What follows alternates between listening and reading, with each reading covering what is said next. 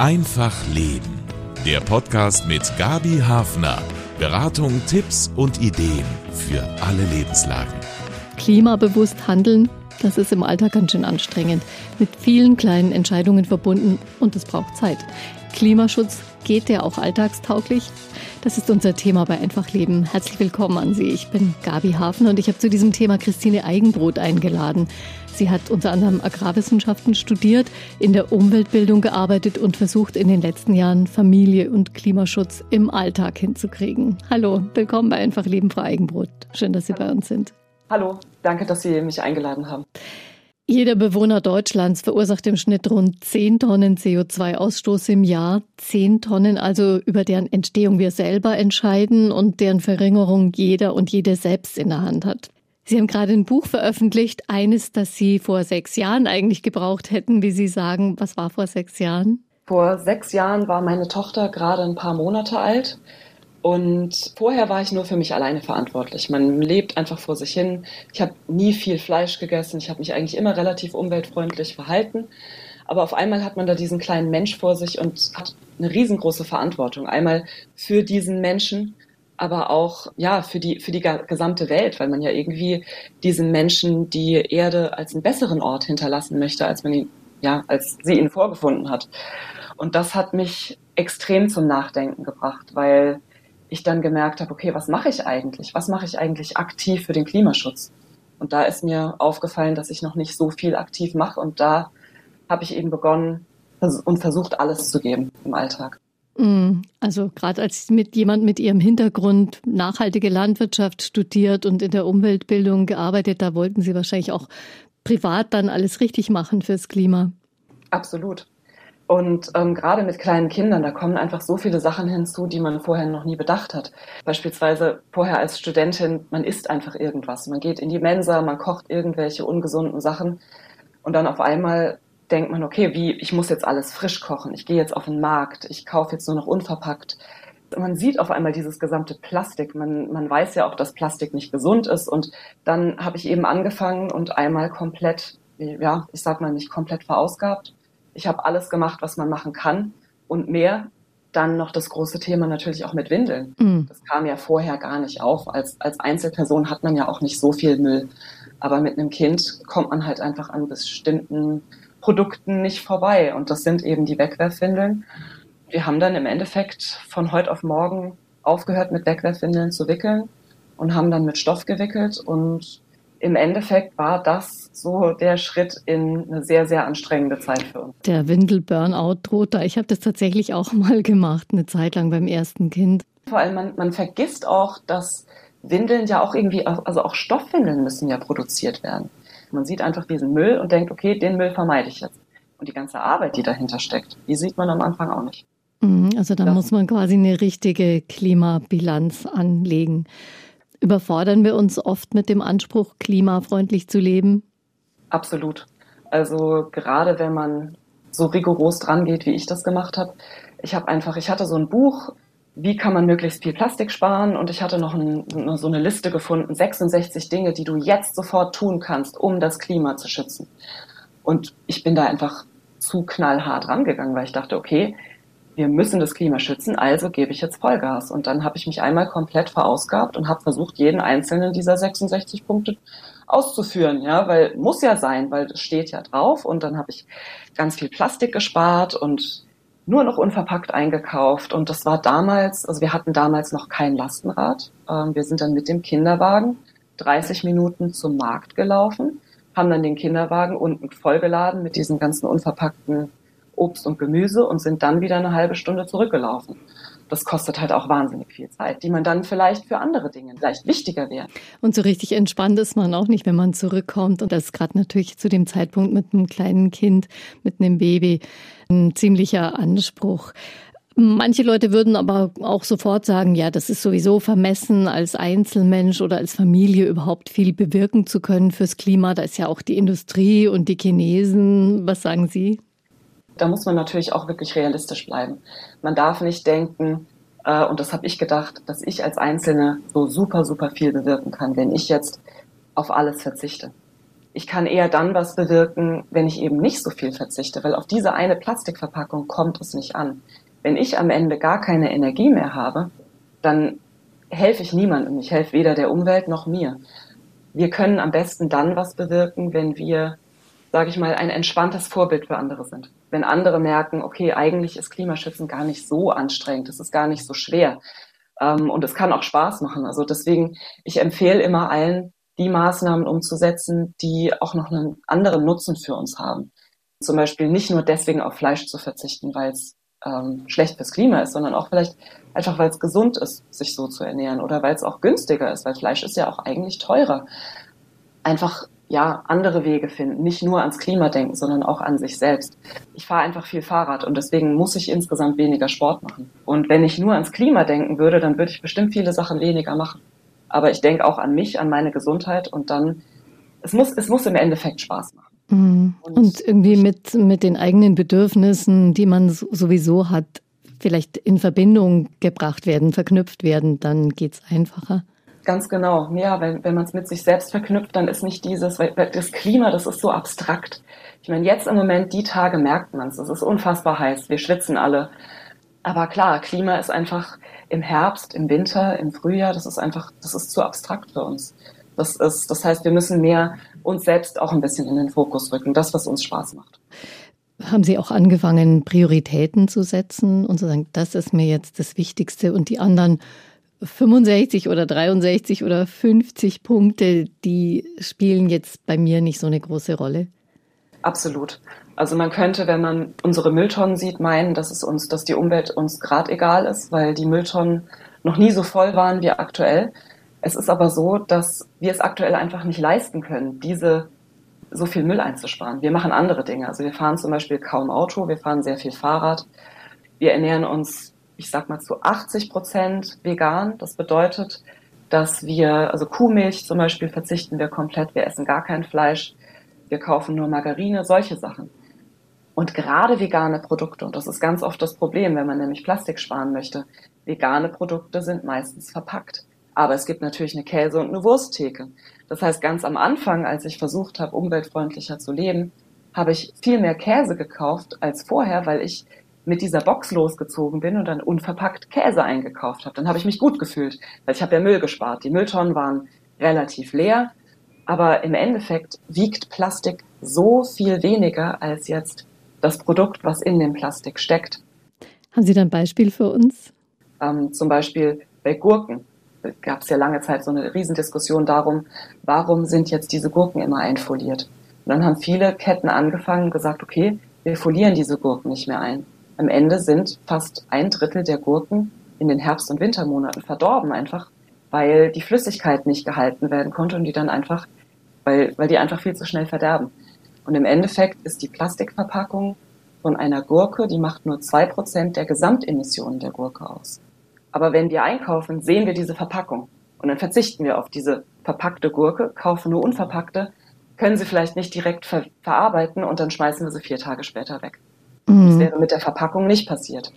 Und so passiert es einfach ganz oft, dass wir diese ganzen sichtbaren Dinge, die machen uns ein schlechtes Gefühl, vermitteln uns das Gefühl, dass wir nicht gut genug sind, dass wir uns nicht genug Mühe geben. Aber im Endeffekt ist dieser Müll gar nicht so extrem wichtig wie jetzt ja die Produkte, die in dieser Verpackung eben stecken. Also die Verpackung ist tatsächlich oft was, was zu sehr vielleicht in den Vordergrund gerückt wurde. Was gibt es denn noch für Maßnahmen, die gern propagiert werden und deren Auswirkungen aber dann doch vielleicht verschwindend gering sind? Also gerade beim Wassersparen ist es auch so eine Sache. Also Warmwasser sollte man auf jeden Fall sparsam verwenden, gerade auch wenn es jetzt mit einem Durchlauferhitzer oder mit Gas erhitzt wird. Ähm, aber kaltes Wasser zum Beispiel muss gar nicht so extrem gespart werden. Das ist auch so ein Punkt. Oder zum Beispiel, ja, ich, wenn ich mich an meine Kindheit erinnere, ich erinnere mich daran, Wasser nicht länger nur als nötig laufen lassen, immer das Licht ausschalten, wenn du aus einem Raum gehst, aber davon, dass man vielleicht mal ein Wurstbrot weniger isst, da wurde nie, nie drüber gesprochen. Ja, also das sind so Sachen. Also mal das Licht anlassen ist überhaupt kein Problem. Das ist einfach, das, gerade wenn man LED hat, dann ist das im Endeffekt nicht wichtig. Gab es dann bei Ihnen einen großen Aha-Effekt, als Sie angefangen haben, sich auf die wirksamsten Maßnahmen zu konzentrieren? Auf jeden Fall. Das war im Endeffekt damals, als meine Tochter geboren wurde, hatte ich diesen Aha-Effekt, dass ich bisher zu wenig gemacht habe. Und dann habe ich den zweiten Aha-Effekt gehabt, okay, ich habe, glaube ich, zu viel gemacht oder zu viel vom Falschen. Und das war unglaublich. Also als ich gemerkt habe, dass ich an den falschen Dingen ansetze, das war so, das war wie ein Befreiungsschlag für mich. Weil mhm. ich auf einmal mir dann wieder selbst erlauben konnte, einfach mal, ja, einfach mal fünf Grade sein zu lassen und einfach halt mal was Verpacktes zu kaufen und nicht wegen jedem, wegen jeder Kleinigkeit dann 20 Minuten, 30 Minuten immer zum, zum Markt zu laufen, um dann das zu kaufen, sondern halt einfach zum nächsten Supermarkt zu gehen. Und wenn die Äpfel halt einfach alle verpackt sind, dann ist es eben so. Und das war, das war wahnsinnig. Also es war, ja, ich hatte auf einmal so viel mehr Zeit und hatte dann eben Zeit, die, die wichtigen Dinge anzupacken und zu schauen zum Beispiel, wie ist eigentlich unsere Heizung eingestellt? Können wir da vielleicht noch ein, zwei Grad Raumtemperatur runterschrauben? Oder eine Heizlüfter, der, äh, der, eine, der eine Heizkörper, der gluckert ja. Vielleicht sollten wir den mal entlüften. Ja, und auf einmal hat man Zeit, die wirklich wichtigen Dinge zu machen und spart dadurch viel mehr CO2 ein, als wenn man von morgens bis abends nur unter Strom steht. Also das können wichtige Weichenstellungen sein, sich auf das Wesentliche zu konzentrieren, nicht immer nur auf die Einkäufe, auf Müllvermeidung. Punkte, die dann auch die Kinder von vornherein verinnerlichen können. Denn die, wenn die dann anfangen, bestimmte Dinge zu lernen, Wasser sparen oder Strom sparen oder bestimmte Dinge nicht dauern zu wollen, äh, da muss es ja auch erstmal einfach sein. Die kann man ja auch nicht dauernd überfordern. Ja, absolut. Also bei unseren Kindern, wir machen das mittlerweile so, also unsere Kinder essen auch kein Fleisch. Wie alt sind die Kinder sind jetzt sieben, fünf und zwei. Und was wir mit den Kindern, was wir sehr stark machen, ist einfach sehr viele Sachen gebraucht kaufen. Beispielsweise habe ich, ich glaube, seit ja in den letzten Jahren wirklich sehr, sehr wenig neu gekauft. Also nur, wenn es nicht anders ging. Ähm, aber wir schenken zum Geburtstag sehr viel Gebrauchtes. Wir haben zum Beispiel auch den Schulranzen gebraucht gekauft von der Großen. Und es war auch überhaupt kein Problem. Ich hatte am Anfang tatsächlich Sorge, dass sie sich dann irgendwie ja, so ein bisschen ausgegrenzt fühlt und dann so ein bisschen so eine Außenseiterin sein wird, weil sie die einzige ist, die jetzt keinen nagelneuen Schulranzen hat. Aber das war ihr, das war für sie ganz, das war für sie wie selbstverständlich. Wir hatten so ein Buch gelesen für Kinder, da ging es darum, Müll zu vermeiden. Und auf diesem Bild vorne drauf lag tatsächlich auf so einem riesen Müllberg ein alter gebrauchter Schulranzen. Und da haben wir auch gedacht, so, hey, guck mal, da liegt ja ein Schulranzen, sollen wir deinen Ranzen vielleicht einem anderen Kind abkaufen, dass dieser Ranzen nicht im Müll landet? Und das war für sie dann auf einmal so, ja, natürlich, klar. Und dann haben wir uns ganz viele Ranzen angeguckt und wir haben im Endeffekt, und das ist auch ein ganz wichtiger Punkt, es ist günstig. Wir haben für ein komplettes, fast wie neue, ja, ein Ranzenset haben wir 40 Euro bezahlt. Das kostet sonst 200. Mhm. Und ähm, für sie war das überhaupt kein Problem. Sie konnte sich ein Motiv aussuchen, was ihr gut gefallen hat. Es gab eine riesen, es gibt eine riesen Auswahl. Und das macht es natürlich leichter, wenn es einfach auch trotzdem Spaß macht und wenn man halt einfach Geld sparen kann. Ja, auch ein wichtiges Argument gerade für Familien. Und wenn Kinder das von Anfang an eigentlich gewohnt sind, dass nicht alles neu sein muss und aus dem Geschäft mit Etikett dran kommen muss oder online bestellt, äh, dann, dann ist es auch gar kein so großes Thema. Die Bundesregierung hat letztes Jahr mit der Änderung des Klimaschutzgesetzes das Ziel ausgerufen, Deutschland soll im Jahr 2045 klimaneutral sein. Das sind ja nur noch ein bisschen mehr als 20 Jahre. Da kann man schon mal Zweifel bekommen, ob das überhaupt klappen kann. Mit welcher Einstellung gehen Sie denn in diese 20 Jahre? Ah, ich, ja, schwierig. Also ich versuche mir das Ganze nicht zu sehr zu Herzen zu nehmen. Ähm, auch wenn das jetzt vielleicht irgendwie egoistisch klingt. Aber ähm, ja, die Aussichten sehen ja nicht so, es sieht ja nicht so gut aus. Und ich bin tatsächlich, ich versuche das zu machen, was ich kann. Was mich positiv stimmt, ist die Jugend, die ja wirklich sehr engagiert ist und wirklich so eine sehr klare Meinung hat. Auch wenn sich viele über diese Klimakleber aufregen, denke ich, ja gut, aber sie machen auf einen sehr wichtigen Punkt aufmerksam. Ähm, und das, das stimmt mich dann wiederum hoffnungsvoll. Also wenn ich mir die Politik anschaue und wie langsam die reagieren und dass das Tempolimit nicht einfach eingeführt wird, obwohl alle anderen europäischen Länder eins haben und man da so viel einsparen könnte. Ähm, da, da verliere ich manchmal tatsächlich die Hoffnung. Aber wenn ich dann ja mir die ganzen Demonstrationen anschaue, die Jugend, die sich da sehr, sehr einsetzt, dann ähm, denke ich, es ist noch nicht alles verloren. Mhm. Aber es ist nicht so einfach, immer bei der Stange zu bleiben und im Alltag diese ganzen Dinge zu tun. Wie kann man sich da helfen, dass man eben auch, wenn man vielleicht gerade ein bisschen zweifelt, ob das alles überhaupt noch einen Sinn hat, äh, die Tage gibt's ja vielleicht auch, wie kann man sich da helfen, besser durchzuhalten? Da haben Sie ja, ja was diese gefunden. Tage gibt's auf jeden Fall. Ähm, was, auf, was, was sehr hilft, ist, ähm, sich tatsächlich bewusst zu machen, dass man selbst nicht so den Ausschlag gibt. Das, was den Ausschlag gibt, ist, dass man dranbleibt, dass man weiterhin Energie hat. Ich sag mal, das war bei mir auch damals extrem. Wenn ich den ganzen Tag nur damit beschäftigt bin, Plastik zu sparen, nur mit dem Fahrrad zu fahren oder zu laufen, nie mir auch mal was zu gönnen, dann habe ich am Ende des Tages keine Energie, um mich zum Beispiel politisch zu engagieren. Also da möchte ich auch alle ermuntern, lieber bei sich selbst einfach mal ein Auge zudrücken, aber dafür sich die Energie sparen, um zum Beispiel auf eine Demonstration zu gehen. In Ihrem Buch geht es ja auch darum, dass Sie dann angefangen haben, sich einen Plan zu machen, um besser durchhalten zu können, ähm, nicht jeden Tag wieder neu überlegen, was quasi, was mache ich heute fürs Klima oder was sind die wichtigen Punkte. Kann man sich da so einen Plan zurechtlegen, der einfach Routine wird wie der Terminplan oder ein Einkaufsplan, den ja auch viele haben? Auf jeden Fall. Also ich würde allen, alle dazu ermuntern, sich einen Plan zu machen. Natürlich, wie das bei Plänen so ist, man macht einen Plan und am Ende weicht man davon ab. Man sollte sich nicht zu strikt dran halten, weil sonst ist Frustration äh, vorprogrammiert. Aber ich empfehle allen erstmal einen Schritt zurückzugehen und erstmal zu gucken, okay, wo stehe ich? Was kann ich überhaupt tun? Was sind Baustellen, die ich jetzt gar nicht anfassen kann, einfach weil ich dafür keine Energie habe. Beispielsweise, man hat gerade ein Kind bekommen. Ja, dann ist das vielleicht nicht die oberste Priorität, das erste Lebensjahr von diesem Kind dafür zu nutzen, um den Alltag super klimafreundlich zu gestalten. Da kann man nur dran zugrunde gehen, sage ich mal. Aber erstmal einen Schritt zurückgehen und gucken, okay, was sind die größten Baustellen? Wo können wir überhaupt ansetzen? Und womit haben Sie da angefangen? Ich habe damals dann eben angefangen, bei den Denkfehlern anzusetzen. Das ist aus der Psychologie, das ist zum Beispiel die Fokussierungsillusion. Das ist eigentlich so das, das passiert jedem, jeden Tag. Man hat zum Beispiel ein Thema im Kopf Plastikmüll und dann fokussiert man sich auf Plastik bei allem, was man macht und vergisst eben andere Aspekte, beispielsweise, dass die Plastikverpackung gar nicht so schlimm ist, gar nicht so viel CO2 verursacht wie das Produkt selbst. Da kann ich allen empfehlen, zu schauen, fokussiere ich mich manchmal vielleicht zu stark auf einen Punkt und vergesse dadurch andere Punkte. Haben Sie da noch andere solche Maximen gefunden, die es leichter machen, im Alltag klimabewusst zu handeln? Nach dieser 80-20-Regel vorzugehen, das ist eigentlich meine Lieblingsregel. Das mhm. kennen viele vielleicht noch aus der Schule. Das ist das klassische auf Lücke lernen. Man muss nicht alles perfekt machen. Wenn man 80 Prozent des Stoffes lernen will, dann braucht man dafür nur circa 20 Prozent der Zeit.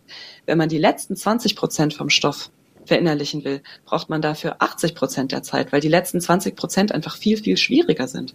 Und so ist es auch bei uns im Alltag. Gerade beim Plastik, wir können nicht, oder Müll im Allgemeinen, wir können, selbst wenn wir wollen, nicht 100 Prozent Müll vermeiden. Es geht einfach nicht. Aber wir können mit relativ wenig Aufwand, nämlich 20 Prozent des Aufwands, circa 80 Prozent vom Müll vermeiden. Und wenn wir stärker von diesem, ja, von diesem Perfektionismus abweichen und dann einfach sagen, okay, ich mache es jetzt alles vielleicht zu 50 Prozent oder zu 80 Prozent, vielleicht am Anfang auch nur zu 30 Prozent. Dann haben wir auch mehr Energie, vielleicht ein anderes, was anderes noch anzupacken und ähm, laufen dann eben auch nicht Gefahr, uns zu überfordern. Also 80-20-Regeln, guter Tipp, um einfach auch bei der Stange bleiben zu können. Muss man sich denn eine klimafreundliche Lebenseinstellung und Handlungsweise auch leisten können? Sprich, kostet die mehr Geld? Was ist Ihre Erfahrung? Da gibt es sehr viele Meinungen. Natürlich, wenn jetzt, wenn man in einem großen Haus lebt und das Haus dämmen möchte, ja, dann kostet das einen natürlich Geld. Allerdings lebt man schon in einem großen Haus. Das heißt, ja, also Menschen, die weniger Geld haben, können gar nicht so klimaunfreundlich sein wie Menschen in einem großen Haus. Also das ist gerade Menschen, die in einer kleinen Wohnung leben, die haben fast gar keine Heizkosten, weil das Haus einfach, weil die Wohnung von allen Seiten einfach gedämmt ist durch andere Wohnungen. Und das ist so ein ganz klassischer Trugschluss, dass man sich Klimaschutz erstmal leisten können muss.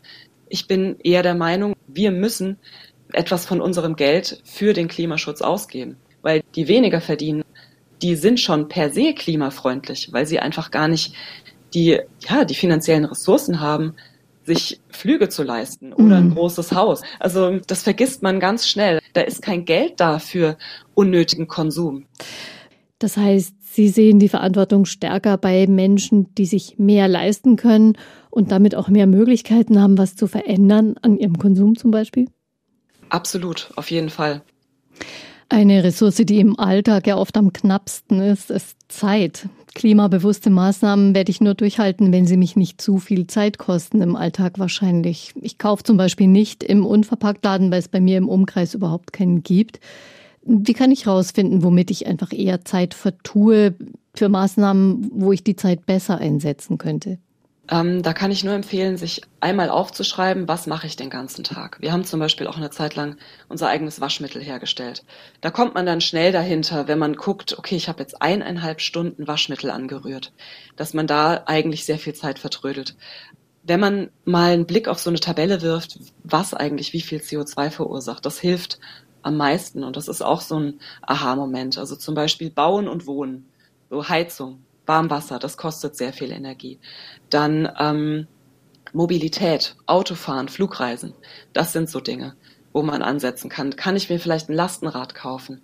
Kann ich vielleicht häufiger aus dem Homeoffice arbeiten? Dann Ernährung ist der drittgrößte Punkt. Kann ich mich vielleicht häufiger mal vegan ernähren? Und man muss auch nicht unbedingt komplett vegan sein. Bin ich auch nicht. Ab und zu Fleisch oder Milchprodukte ist vollkommen vertretbar. Und Genau, also das sind so die größten Posten. Und wenn man erstmal da beginnt, dann hat man schon sehr, sehr viel abgedeckt. Und dann sind jetzt, ob man jetzt am Tag drei oder vier Tassen Kaffee getrunken hat oder ob man jetzt eben eine Plastiktüte aus dem Einkaufsladen mitgenommen hat oder eben die Tomaten in Plastik verpackt, das ist dann erstmal zweitrangig. Das kann man dann irgendwann angehen, wenn man seinen Alltag komplett optimiert hat. Mhm. Gibt es bei Ihnen auch so Tage, Frau Eigenbrot, an denen Sie mal alle Vorsätze über Bord werfen und einfach nach Laune ein großes Steak essen oder sich eine schöne Jacke kaufen oder irgendwas spontan tun, was Sie normalerweise nicht machen? Mittlerweile ja. Und ich bin sehr froh drum. Also es ist tatsächlich erst seit ein paar Monaten. Und ich muss auch sagen, das hat mir tatsächlich sehr, sehr gefehlt. So ein heute geht es nur um mich und das Klima ist jetzt egal. Ich habe letztens beispielsweise, wir waren im Urlaub und ich habe gemerkt, ich bräuchte wirklich dringend noch Schuhe. Und ich habe einfach so, und das habe ich tatsächlich, ich habe das jahrelang nicht gemacht, ich bin einfach so in der Stadt rumgelaufen, ich habe mir einfach irgendwelche Schuhe gekauft, ich habe nicht geschaut, wo kommen die her, aus welchem Material sind die. Und ich habe mir währenddessen einen Coffee to go nach dem anderen gekauft. Und es hat so gut getan. Und es klingt jetzt vielleicht diese dieser Coffee to go, das muss doch nicht sein. Ne? Ich hatte, ich hatte mhm. auch keinen Mehrwegbecher dabei. Woher kommt dieser Effekt? Glauben Sie, dass das so gut getan hat? Ja, von, von all diesen Jahren des Verzichts. Ja, und ähm, ich meine, ich weiß, ich habe ein Buch darüber geschrieben, klimabewusst und glücklich. Und selbst ich muss mich immer mal wieder an mein Buch auch erinnern und an das, was ich darin schreibe, weil man versinkt sehr schnell in diesem, aber eigentlich müsste ich. Und auch ich muss mich da immer wieder dran erinnern. Nein, ich muss nicht alles. Und ja, ich darf manchmal einfach nur etwas kaufen, leben und glücklich sein. Auch wenn ich in dem Moment vielleicht nicht klimabewusst bin. Mhm. Was ist Ihr persönliches Klimaziel, so was Sie angehen wollen oder was Sie erreichen wollen für sich? Ähm, wir haben jetzt in den letzten Jahren, seit wir in dem, in dem neuen Haus wohnen, haben wir sehr viele Bäume gepflanzt. Das ist so eine Sache, die mir sehr am Herzen liegt. Ich ähm, versuche wirklich fast überall mit dem Fahrrad hinzufahren und ähm, ja, und ich, ich versuche in meinem Umkreis sehr viel. Ich hoffe, die Leute erleben es nicht als Missionieren, aber ich versuche sehr viel darauf aufmerksam zu machen, dass Fleisch wirklich weder gesund noch klimafreundlich noch tierfreundlich ist. Ähm, das sind so meine Punkte, auf die ich den Fokus lege. Das sind dann wahrscheinlich schon manchmal harte Diskussionen und auch Gespräche, die nicht so angenehm verlaufen, oder? Äh, das stimmt, das stimmt. Und da muss man muss da auch wirklich vorsichtig sein. Also klar, für mich ist Fleisch ist so ein bisschen, das ist so mein Thema, auch weil es da auch viel um Tierschutz geht.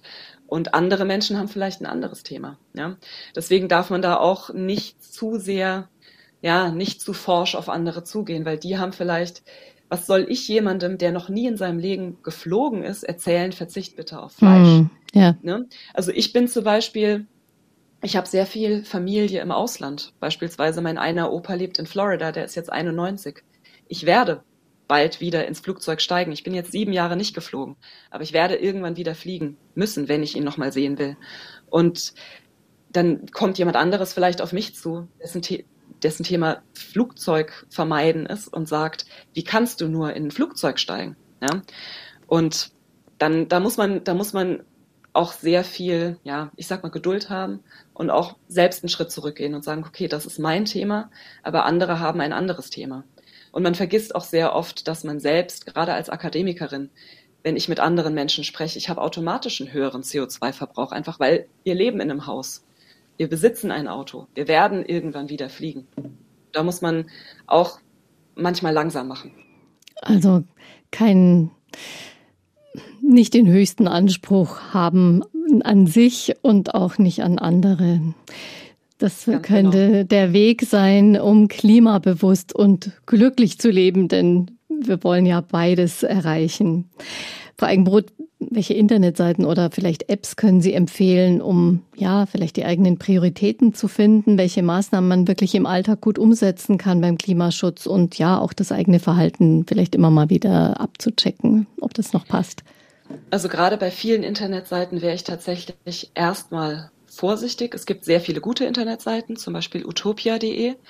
Ähm, aber auch da muss man immer gucken, immer mit einem Filter alle Sachen lesen. Denn die Seiten, die wollen einen ja auf Sachen aufmerksam machen, die man tun kann.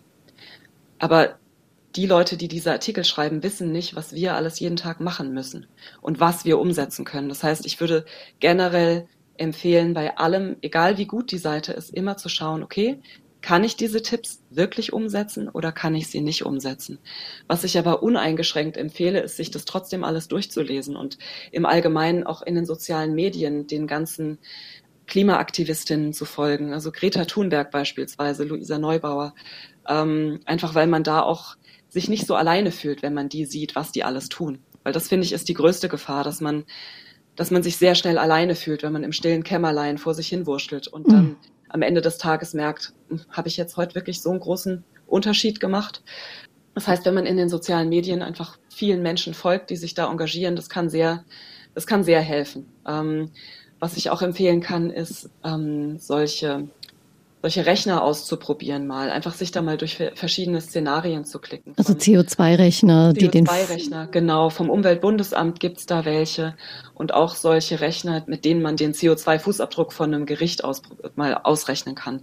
Das finde ich auch sehr spannend, wie, wie sehr sich das verändert, wenn man zum Beispiel dann einfach normale Sahne durch Hafersahne ersetzt. Da sieht man auch sehr, sehr schnell, was kann ich mit meiner Ernährung eigentlich bewirken, weil das ist was, da können wir sehr schnell sehr viel bewirken. Ja, es ist viel möglich und es geht auch wirklich an die eigenen Bedürfnisse, die eigenen Kraftressourcen und Zeitressourcen anzupassen. Damit hat Christine Eigenbrot sich auch für ihr Buch viel beschäftigt. Danke an Sie, Frau Eigenbrot, für Ihre Tipps und Ihre Alltagserfahrungen und Ihre ehrlichen Auskünfte. Ja, ganz lieben Dank an Sie. Ja, und danke für Ihr Interesse, liebe Hörer, sagt Gabi Hafner und bis bald.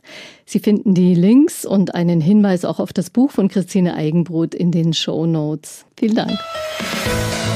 Das war Einfach Leben, ein Podcast vom katholischen Medienhaus St. Michaelsbund, produziert vom MKR.